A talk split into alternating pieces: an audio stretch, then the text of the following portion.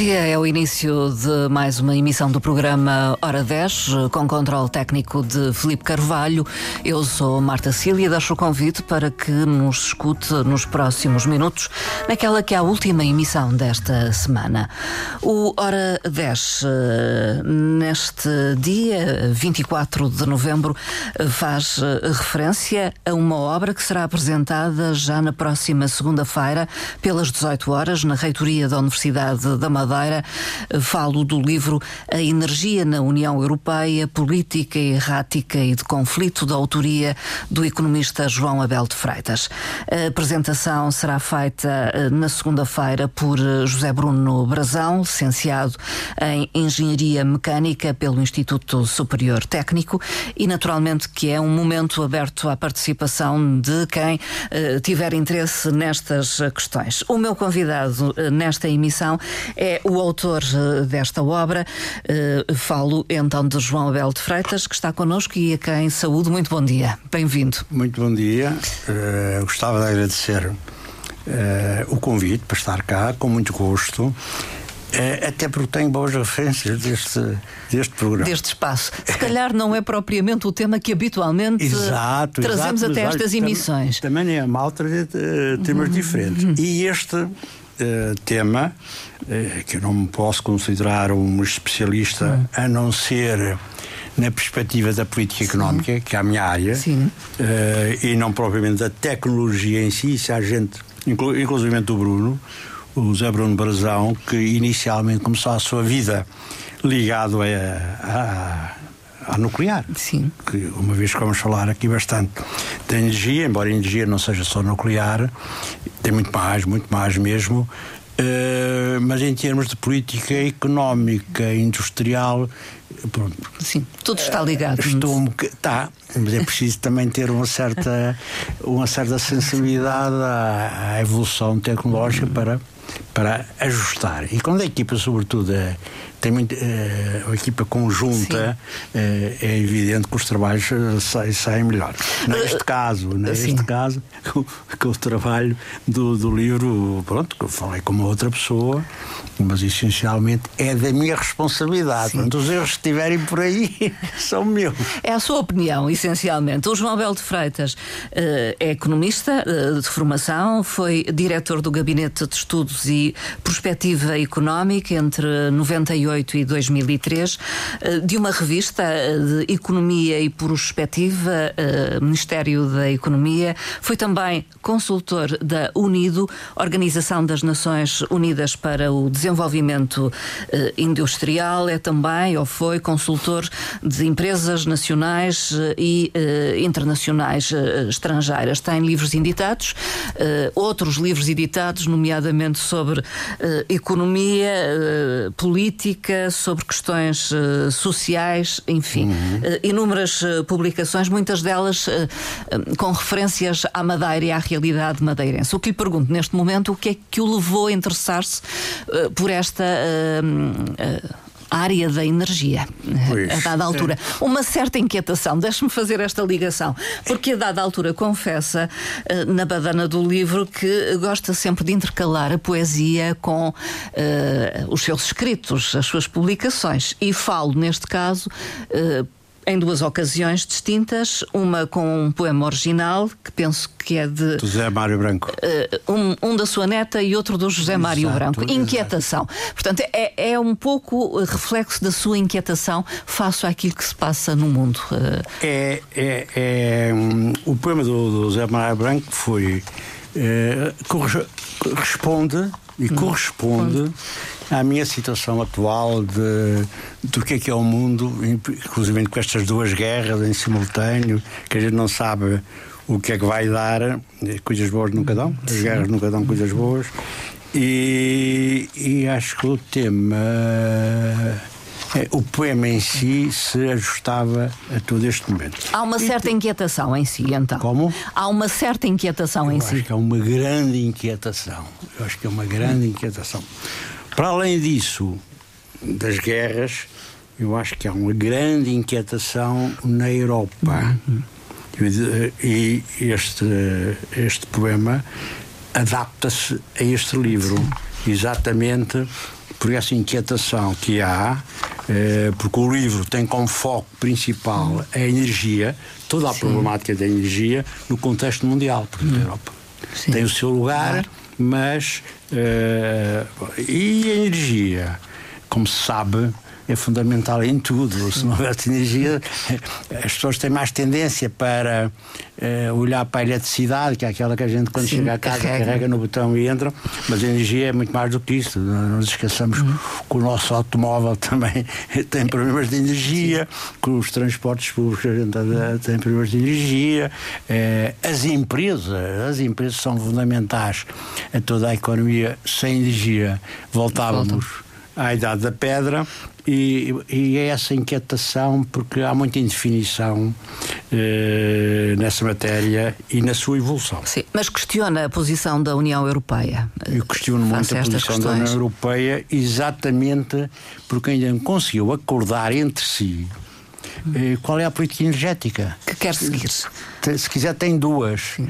e não tem nenhuma, uhum. que é duas e não ter nenhuma é grave, porque andam, andam em luta uma com a outra e tem duas, que é, uh, se quiser até tem três, mas já explico porque é que são duas. Só há dois grupos, um ligado à energia nuclear, uh, capitaneados pela França, e outra defensor de, das renováveis pela Alemanha. Há duas fações, podemos dizê-lo, para que nos entendam. E que não se entendem, hum. porque não é necessário, uh, não é necessário que, que, todos os países tenham a mesma grelha. Hum a grelha digamos, as fontes de, de energia Sim. podem ser diferentes conforme os países, conforme Sim. as características. Por exemplo, Portugal não tem que ter a mesma grelha que, que, que a França ou Não tem que, fazer a mesma opção. Exatamente. Tem, tem que haver um consenso de base, uhum. um consenso de base para a grelha. Agora, eh, como é que é, como é que não é. E há de facto um choque mais do lado da Alemanha do que da França. Eh, porquê? Porque a França também tem, tem, tem energias renováveis, enquanto que a Alemanha teve, depois foi desativando, atrasou um bocadinho a sua desativação com um certo receio de ser contestado internamente e adiou o fecho das três últimas nucleares, quatro ou cinco meses. Depois fui de algum modo pressionado pelo partido ambientalista que está, que está no Sim. governo, sob pena do, do, governo cair. Isto, por vezes, são os governos em si que fazem a, as políticas e que não têm muito a ver uhum. com, com, as populações. Pronto. E, e, e bom, neste momento, sou capaz de arriscar que a Alemanha não vai estar muito tempo contra a nuclear. Vai não. entrar numa fase, porque internamente está a ser muito Sim. contestado. Porque o sistema que a Alemanha defendia e tinha implantado era funda fundamentalmente dependente do gás natural russo, que era muito barato e que era a sua base industrial. E que criou uma grande dependência. Criou uma grande dependência que até, eh, vamos lá ver, era um pouco inconcebível. Uhum. Eu, como economista, olhava para aquilo e dizia: um país não pode ser tão dependente de um, de um outro país daquela maneira. Não pode, uhum. não pode. A gente não põe, como costuma dizer, os ovos todos, todos no mesmo cesto. Não é? E, e aquilo estava, de algum modo, aquilo era gás russo, inclusivamente o, o, o CEU da grande companhia russa era, um, hum. era um alemão, que era o antigo chanceler, o, chanceler. Antigo chanceler. Portanto, aquilo estava ali tudo tão articulado, tão, tão bem casadinho, que estremeu e a economia e o país Tal. Tremeu com o início da guerra. Eh, Exatamente. Mas já havia problemas para trás. Já havia problemas, eh, por exemplo, o problema dos preços começou muito antes da guerra. Sim. Com outras crises, como o Brexit eh, crises, ou a Covid. Exato, exato, exato. Foram determinantes? Uh, eu penso que não. Para o aumento uh, do preço da energia, por exemplo? Preços, para o começo da subida dos preços, sim. Uh, mas depois para, para isto tudo já, já não. Para isto tudo, de facto, a guerra veio, veio aprofundar porque há, uma, há um corte eh, que não, também não é tanto assim. A gente diz que o, houve a decisão das sanções de cortar o, o gás e o petróleo, etc. Uhum. Isso não aconteceu. Até se pode falar sobre isso.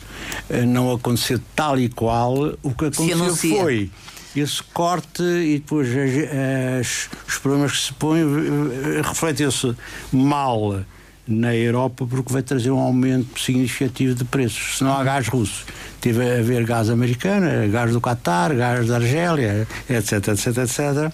E isso fez com que o preço subisse isso. bastante, bastante, porque comparar, por exemplo, a energia eh, na Europa e nos Estados Unidos, eh, em alguns casos chega a duas vezes mais na Europa. Na Europa. Na Europa. Porque vou contar uma história que eu acho que é interessante. O gás, o, o petróleo de origem russa, uhum. que a Europa não compra diretamente, é exportada fundamentalmente para, para dois países, uhum. grandes consumidores, uhum. para a China e para a Índia. Uhum. no caso do petróleo que vai para a Índia, sobretudo, uhum. é lá transformado e depois é injetado na Europa a preços brutais. Quem é que está a ganhar com isto? Uhum. São as empresas indianas. Ainda por cima, isto é engraçado, para contornar as sanções, o, o petróleo vai em navios descaracterizados e, ou seja, retirou-se a identidade Sim, é de país e volta no, no, em outros navios, completamente já, já todos, que é o negócio com bandeira. E isto aconteceu sempre assim, isto aconteceu sempre assim. Mas foi esse aumento exponencial de preços uh, da energia que o levou a entrar neste mundo e a estudar estas questões. Sim, sim, sim. Enfim. Eu entrei nisto uh, que não é bem, não é bem a minha área, assim, é e não é, não é? Não, não estava nesta, nesta linha. E entrei nisto porque quando começa a subida de preços e não aquilo não me encaixava os argumentos que vinham e resolvi ir, ir uh, ver. E resolvi ir ver em Portugal e na União Europeia, porque tem mecanismos de, de algum modo de fixação de preços, hum. de, que era em Portugal no caso concreto até na, na, na Península Ibérica, que tem um mercado ibérico, é o MIBEL, e a nível da União Europeia há uma série de legislação, regulamentos, etc, etc, etc. E eu não não não aqueles argumentos não não não, não me convenciam não sim. me convenciam. E eu fui estudar fui ver fui me informar etc e quando a pessoa começa a meter-se numa coisa aparecem muitas outras não é? Depois comecei a fazer uns artigos para aqui sobre isto sobre aquilo. E depois a da altura pensei por que não reunir alguns artigos e estudar mais a fundo algumas coisas? E pronto isto é um problema chave é um problema de facto estruturante e cada vez mais experimente. E cada vez mais experimente. E olha, estou aqui, estou reformado, tenho algum, alguma disponibilidade de tempo. E, e não sou avançar. um especialista técnico, como disse, uh, na tecnologia, etc. É evidente que isto tem que se ter atenção. As tecnologias que até estão a evoluir muito em, em muitas áreas e penso que as perspectivas são muito boas em termos da ciência eh, nesta matéria, o que vai melhorar todas, todo o tipo de energias né, tal, e de outros vem piorar. Mas uh, e fui, fui por aí que nasce, nasce este Sim. livro. Portanto, este livro tem, tem uma composição de alguns artigos já estavam Sim. feitos, publicados ao longo dos quadros anos e depois tem uma série de coisas novas. De considerações. De qualquer maneira, este livro terminou em março de, deste ano. Foi quando entreguei o, o, texto à editora. E de para cá houve muita, muita evolução.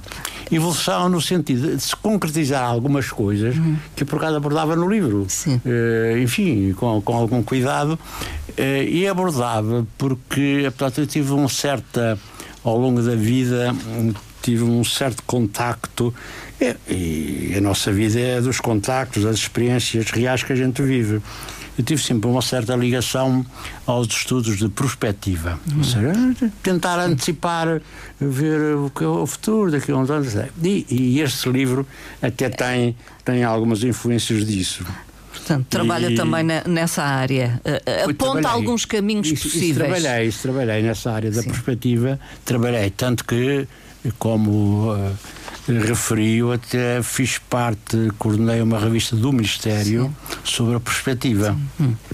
em que era uma revista muito interessante. Tenho pena que tenha acabado. É, acabou, é, que era feito com muitos empresários uhum. de vários setores, etc. Para, que estão no terreno, que têm conhecimento. E, e, acho que em Portugal há falta de. Pode, haveria de certeza artigos que não eram assim de grande qualidade, mas de certeza, uhum. pronto independentemente das pessoas, mas não temos, e não é por ser país pequeno, é por qualquer coisa que está no nosso ADN. Sim. Não somos capazes de ter uma revista que chegou a ter, não sei quantos números, 25, Sim. e aquilo era trimestral. Está a ver que não, não, não, é. não, foi, não foi mal. Mas, por exemplo, a Espanha, lá, é vendo que é outro país, tem quatro vezes o nosso, tem uma revista industrial que eu penso que tem neste momento alguns 60 ou 70 anos. Hum. Nunca foi interrompido, independentemente da, dos diversos Sim. governos, dos diversos Sim. governos. E dá aos próprios empresários, as associações empresariais, os estudantes, as universidades, têm ali um certo manancial. Sim. Uh, dá uma oportunidade de divulgarem e de... Dá uma oportunidade de divulgar, dá uma oportunidade de ir àqueles artigos que foram feitos numa determinada época e dizer, mas isto, isto temos a, de ver para a frente como é que é e, e dar a, a, outros artigos, mas já há ali uma base, não começa uhum. sempre do, do zero. Olha, há tanta coisa que a gente começa Sim. e depois acaba e isto é um exemplo uhum. um exemplo de um, do que se poderia fazer e não se faz, talvez. Exatamente, exatamente. E para jo... mal, para mal Sim. do país. João Belo Freitas, voltamos à questão uh, que é uh, o, o, tema, no fundo, deste livro, que tem a ver com opções que se tem que fazer com alguma urgência face uh, até a questões como a emergência climática e, e, e, com a energia. disse que há três opções, referiu eh, duas delas, a nuclear, a renováveis e eh, as de origem fóssil, que continuam. As origens fósseis é evidente que a transformação, aquilo que nós chamamos, o nome pomposo, a transição energética. Sim. É bom que as pessoas pensem nisto, isto não é nada. Sim, o que é isso de, de, transição energética? A transição energética já houve muitas. Sim. Houve do, do, da madeira para o carvão, do carvão para o petróleo, petróleo. do petróleo para o gás, do gás para as renováveis e, e nuclear. Uhum. Portanto, a transição é isto: é passar de um sistema Sim. produtor para o outro, para o outro, isso não se faz carregando num botão, porque é preciso, desde, uh, pensemos, os engenheiros, os gestores, que, trabalhavam no carvão, que ainda hoje trabalham, não, não, têm, não têm a mesma preparação, hum. o, o, etc, etc, etc. Portanto, Há um é, período de adaptação, necessariamente. Adaptação, e, conhecimento, e conhecimento. E conhecimento. E uma perspectiva de mercado. E eu vou dizer aqui uma coisa que hum, espero não ofender ninguém, que é o setor da energia é um setor altamente concentrado. Hum. Até em Portugal. Concentrado o que Concentrado, é exatamente. São poucas empresas que dominam o setor. Hum. Poucas empresas que dominam o setor. Uh, a nível mundial. Sim. E depois, depois dentro dessa ainda há umas que dominam mais, Sim. tipo Shell, uh, etc, etc, etc. E sobre a Shell uh, queria, queria depois dizer uma coisa. O que é que acontece? Estas empresas, este núcleo pequeno, domina mais o conhecimento, hum. os recursos qualquer Estado, mesmo, mesmo os Estados Unidos. Porque imagina o petróleo, petróleo ali no norte, quem anda lá por baixo, é, é, primeiro a fazer a prospeção, etc, etc, foram estas empresas, com os seus equipamentos, com os seus engenheiros, altamente especializados, com, com os professores do, do, ia dizer do técnico, técnico em Portugal, com os professores das grandes universidades, das grandes universidades. Etc, pelo menos como consultores, e essa gente é que domina de facto o, os recursos. Sim. Mais o fundo do mar, que a gente agora está a falar muito, a economia do mar, etc, etc. Quem conhece o fundo do mar são essas empresas. Andaram por lá, radiografaram aquilo tudo. Muito mais que a maioria dos grandes laboratórios mundiais. Quer sejam chineses, quer sejam americanos, quer, quer essencialmente quer sejam europeus. Portanto, essa gente está, domina E, e, e, mais, se formos a ver, a maioria dessa gente esteve praticamente fazendo a história do grupo em todas as transições.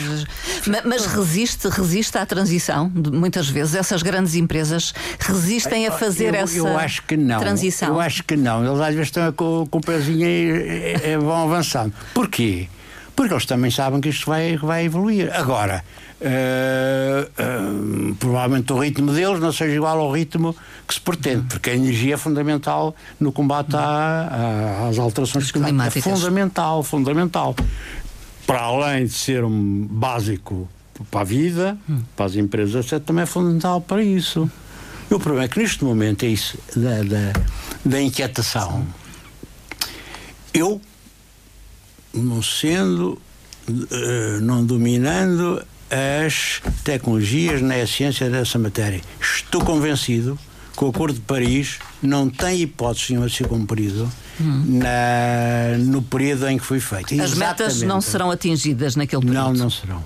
Não serão atingidas. Por exemplo, a próxima COP, que é já para a semana, para a semana durante 15 dias, penso que vai ser uma COP muito polémica uhum. e que penso que vai se debruçar sobre isso. Uhum. E até pela primeira vez uma coisa que era sempre ausente, uma área da energia que era sempre ausente, que era a nuclear, vai aparecer em grande. Uhum. Porque, uh, olha, vai haver um certo países que fazem parte da COP, vão voltar lá a questão. Como uma área importantíssima para, para, para o combate tal. Isso vai criar problemas. Uh, sobretudo nos ambientalistas. Há mitos clássicos. e preconceitos em relação à energia nuclear. Há preconceitos ainda. Há em relação à energia nuclear. Muitos. Mas é natural que haja. Hum. É natural que é haja. por desconhecimento, acredita? É por desconhecimento. E por. Isto é como a energia nuclear teve três grandes acidentes. Acidentes. Eh, que nunca foram bem explicados. Hum. Nunca foram bem explicados. E esses três grandes acidentes, um foi nos Estados Unidos, assim, uh, relativamente pequeno, mas não deixou de ser um acidente. E depois foi Chernobyl e Fukushima. Uhum. Ora, Chernobyl foi um acidente por, Incúria. entre aspas, desleixo. Uhum apanhou a, a, a transição, a transição da, da, República, como que é da União? Da União das Repúblicas da Socialistas URSS, Soviéticas. E, e houve ali. Não, e depois aconteceu aquilo. Hum. Uh, e, mas não teve, apesar de tudo, uh, Chernobyl fica na, na Ucrânia, não teve aqueles efeitos que se potenciou. Hum.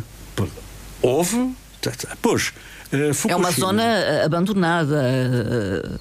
Sim, sim, sim, sim. sim. Depois Fukushima foi um, um acidente enorme, mas sobretudo foi o tsunami. Sim. Porque os dados mais recentes dizem que praticamente não houve mortos nucleares. Sim. Quer dizer, causados pelo acidente em si e pela acidente. libertação de, de... Pela, porque a central foi, foi, foi, foi, digamos, alagada, foi não sei quantos, que teve de parar, etc, etc. Mas a verdade, deixe-me aqui colocar uma questão que as pessoas uh, certamente estão a pensar. Passados tantos anos de um e de outro acidente, num caso Chernobyl mais, naturalmente eh, Fukushima menos, continua a haver uh, consequências uh, desses acidentes.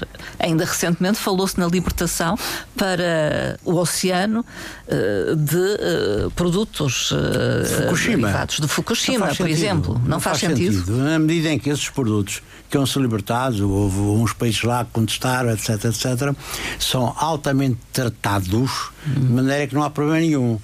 O, o, o, grande problema do, do, do nuclear, do nuclear. Aí, são os resíduos nucleares. Hum.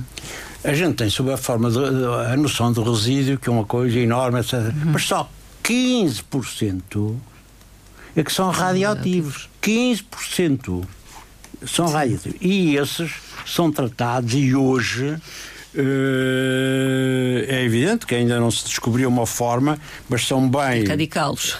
São bem Contidos. encaixotados e postos em determinados lugares seguros. Um dos países que recebe resíduos é a Austrália. Austrália. Será que a Austrália é um país subdesenvolvido? Pois há também na, na, na Europa, nos Estados Unidos, etc. E são só 15%. Todos os re...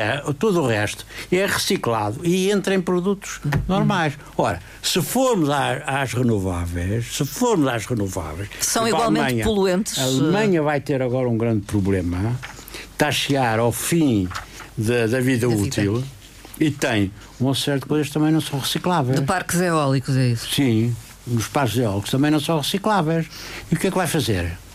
Tem de enterrar aquilo. E como digo aí no livro, que é normal, tem acontecido, não sei como é que vão fazer agora, provavelmente vai contratar alguns países africanos a quem paga para, para enterrarem lá. E aquilo também não tem futuro. Quer dizer, não se sabe Sim. quando é que aqueles produtos acabam. É Porque a única parte reciclável, Reciclável.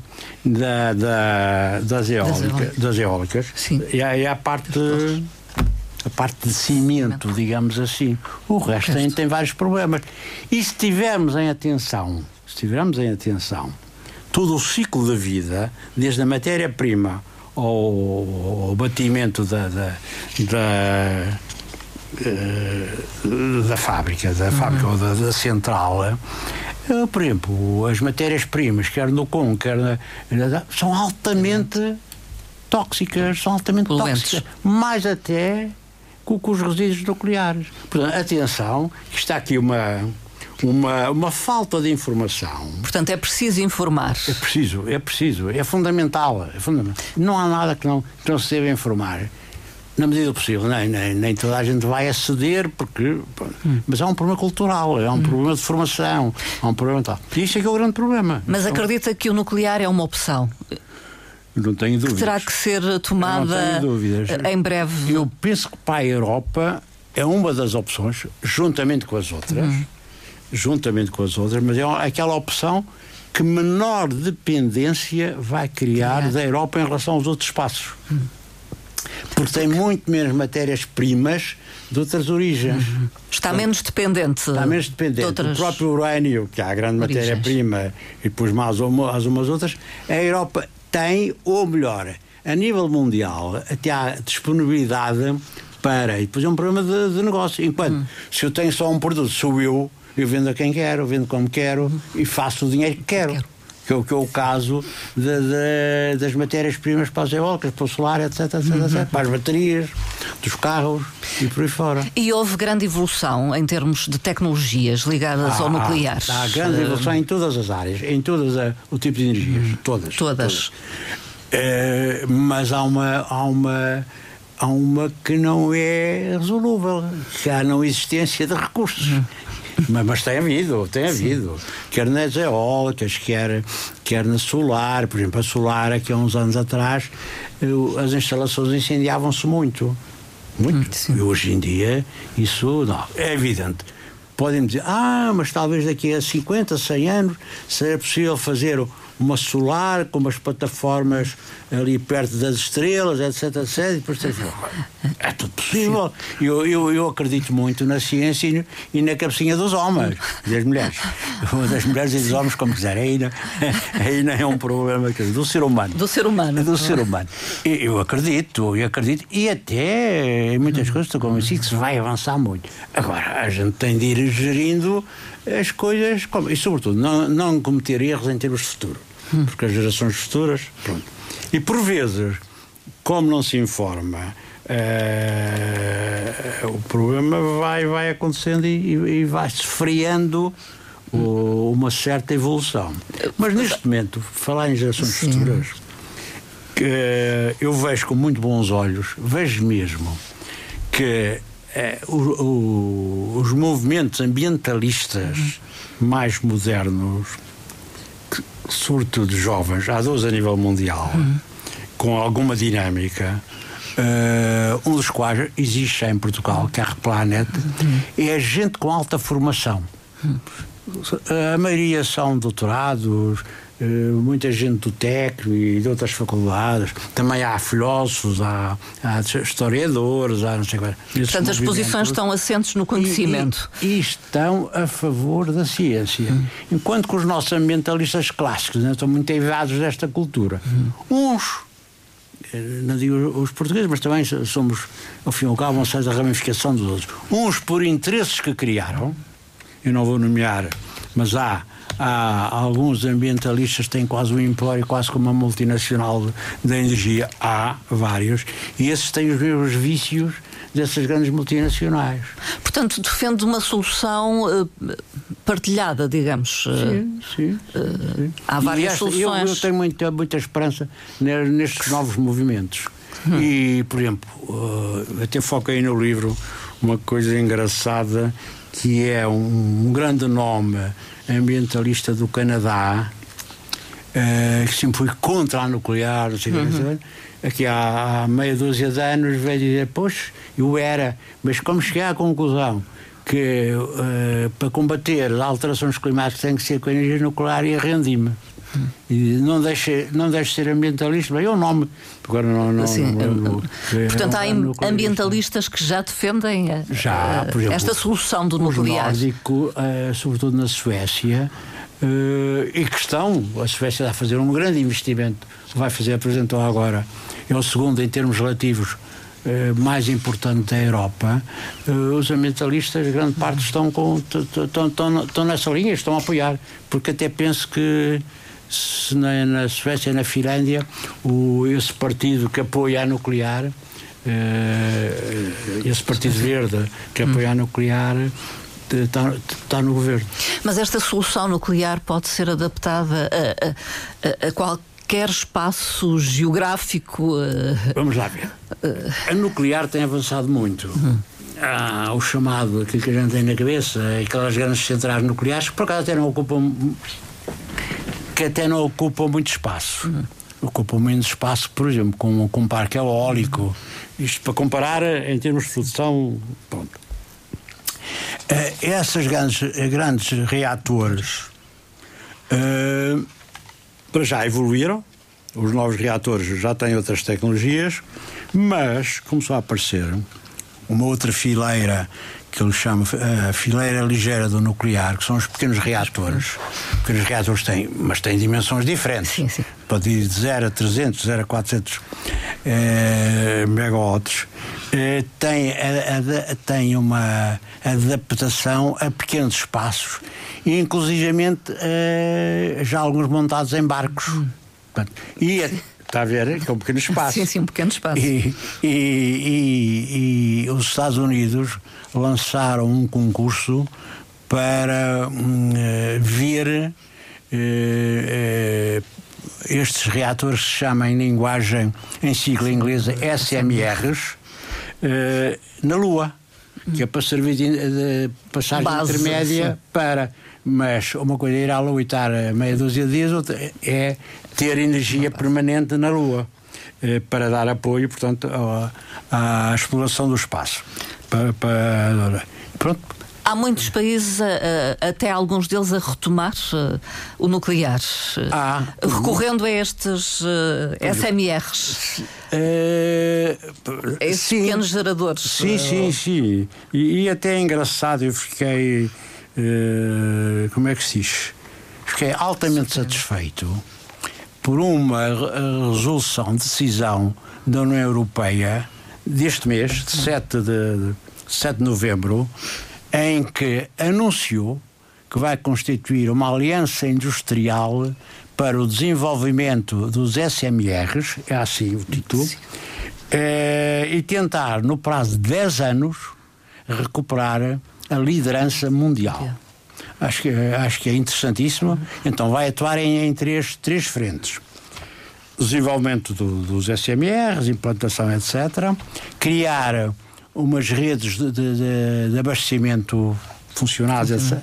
E, sobretudo, que é uma coisa importantíssima, por causa ainda não, não falamos aqui, que é a formação a formação. A nuclear é altamente exigente. É, é muito especializada, exige é especializada, exige muitos conhecimentos e, e paga muito bem. Hum. Um, por exemplo, um engenheiro uh, da nuclear, por exemplo, francês, uh, com a mesma especialização numa empresa na, na, nuclear e numa empresa, por exemplo, metalomecânica, o da nuclear ganha simplesmente o dobro. É normal. Nessa, nessa, e altamente exigente.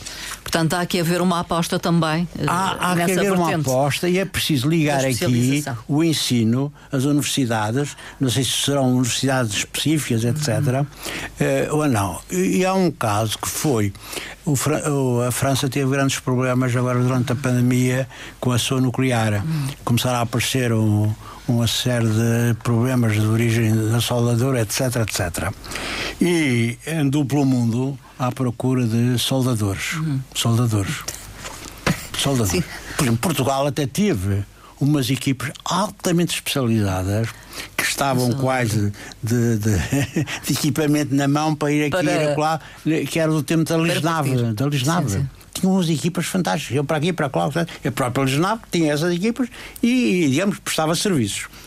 Disseram-me, eu não comprovei, já já fui um. já de uvas, porque Sim, a Lisnave entrando de chuva, mas que ainda havia uns quatro ou cinco. Uh, que eram mesmo, mesmo altamente especializados e muito bons, competentes, e houve uns quatro ou cinco que foram lá fazer um tempinho em França e depois conseguiram-se recuperar a maioria desses reatores e neste momento estão, estão, estão, estão a funcionar. Há que trabalhar nessas competências. Exatamente, exatamente. E promover. E, e, ele, e a França, neste, neste, motivado por este problema, resolveu Uh, constituir uma universidade específica para soldadores. Hum. Não sei se isso já está a funcionar, se não está, mas, mas saiu nesse sentido. Porque a França, com o Macron 2, se quiser, o Macron 2, presidente, fez uma grande aposta na, na, na nuclear hum. e é ele que faz este grande lançamento em, pouco antes da, da, da guerra, na, naquela uh, 21-22. Foi quando ele foi eleito. Porque o Macron também, diga-se, pelo menos como Ministro da Economia, esteve uns tempos a hesitar sobre a nuclear. Quando a Alemanha era predominante uh, e que era preciso acabar com a nuclear em toda a Europa, o Macron alinhou um bocadinho, ou seja, a França que produz em média entre 65% e 70% da sua eletricidade via nuclear, chegou a apostar em reduzir para 50%. Isso esteve legislado. Sim. Só foi levantado uh, este ano, no sim. princípio deste ano, uh, na Assembleia, no, no Parlamento, e, e isto começou a evoluir. E o que é que acontece? Acontece que esse, essa declaração da União Europeia, que a mim satisfez-me, uh, é um produto de, desta. Da influência de da influência, também. Porque se criou, em, em, penso que em março, uma chamada Aliança Europeia uh, Nuclear, que agrega cerca de 15 a 16 países, não começou com 15 a 16 países, neste momento é que tem, 15 a 16 países, que têm reunido juntamente, juntamente ao lado, quando há Conselhos Europeus da Energia, uh, aproveitam estar e ter reunido, e a própria a Comissária da Energia uh, começou a participar em algumas e movimentou-se neste sentido agora de, de que a Comissão reconhecesse o papel importante da energia nuclear no combate às alterações climáticas. climáticas. E para mim, isto é um. É o é caminho, é o caminho a fazer. É o caminho, isto é um reflexo disso. Além disso, a nível da OCDE, também houve. Uh, este ano, neste, neste último uh, trimestre de 2023, uma grande reunião sobre a nuclear, uhum. em que, para além dos europeus, países que aderiram ao que reconhecem o nuclear, apareceram eh, países da OCDE, como os Estados Unidos, o Canadá, Coreia, Coreia do Sul, eh, Austrália, que dá um peso muito grande. E o que é que acontece? Neste COP 28, que estes países, se não forem todos, vão, vão, vão levantar, influenciar as decisões. Vão levantar este problema que foi uma coisa que esteve sempre ausente dos copos anteriores. Era envergonhada, nuclear era.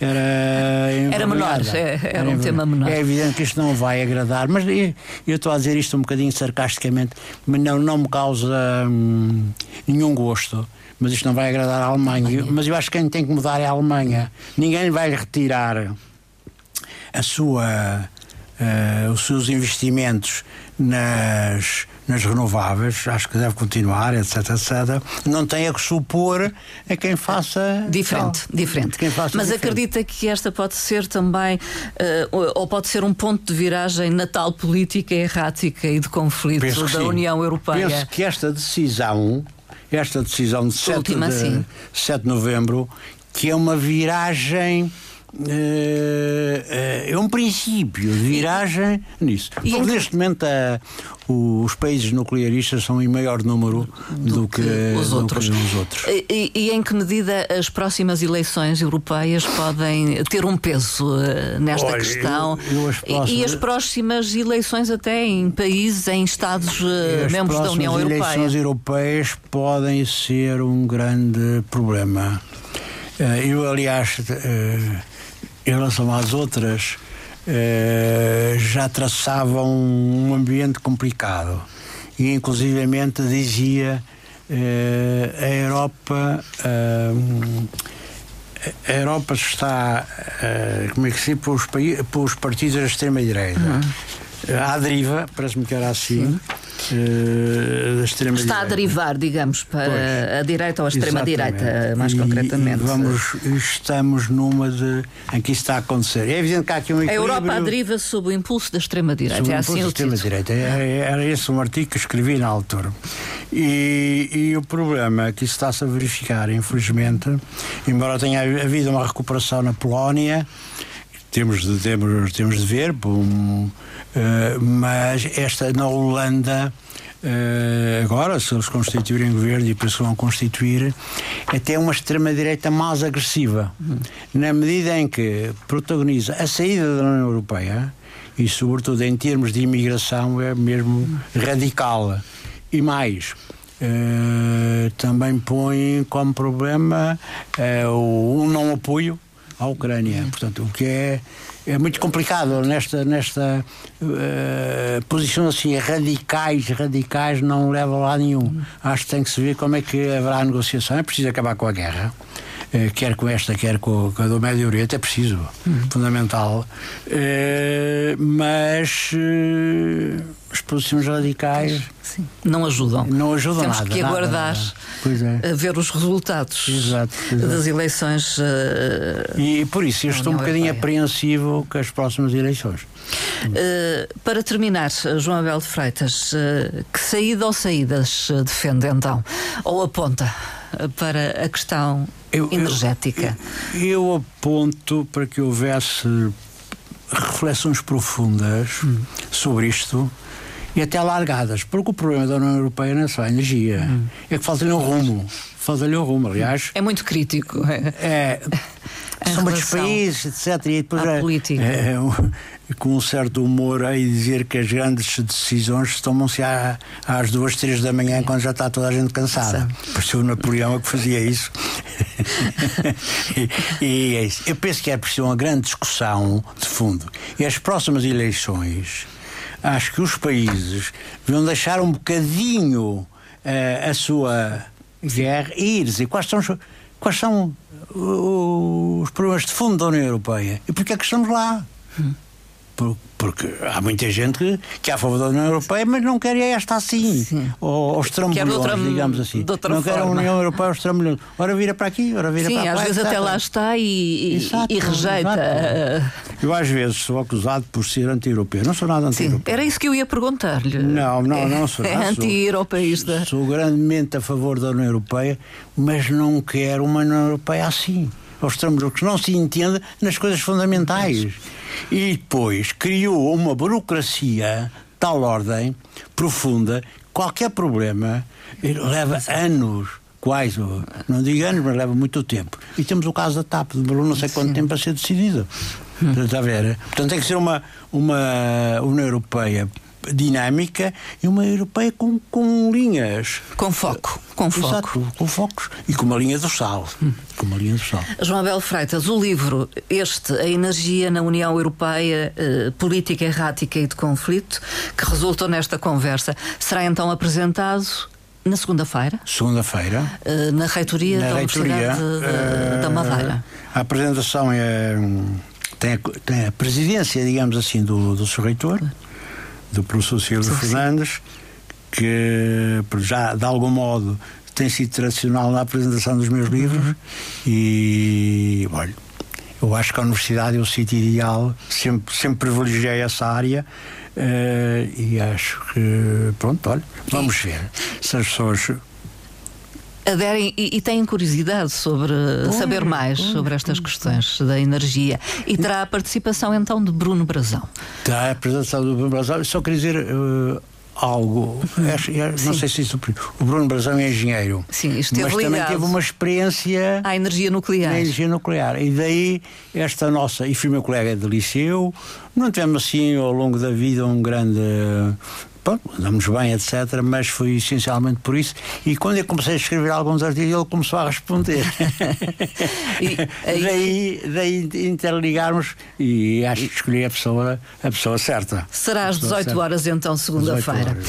Tenho que agradecer a presença e a participação ah, nesta emissão, que espero tenha despertado pelo menos a curiosidade daqueles que nos escutam, eu, eu que não são especialistas. Gostei e pronto, uma conversa simpática. Olha, disse aquilo que pensava, sem quaisquer peias, e pronto. E é, é assim isso. que se quer estas conversas, estes diálogos.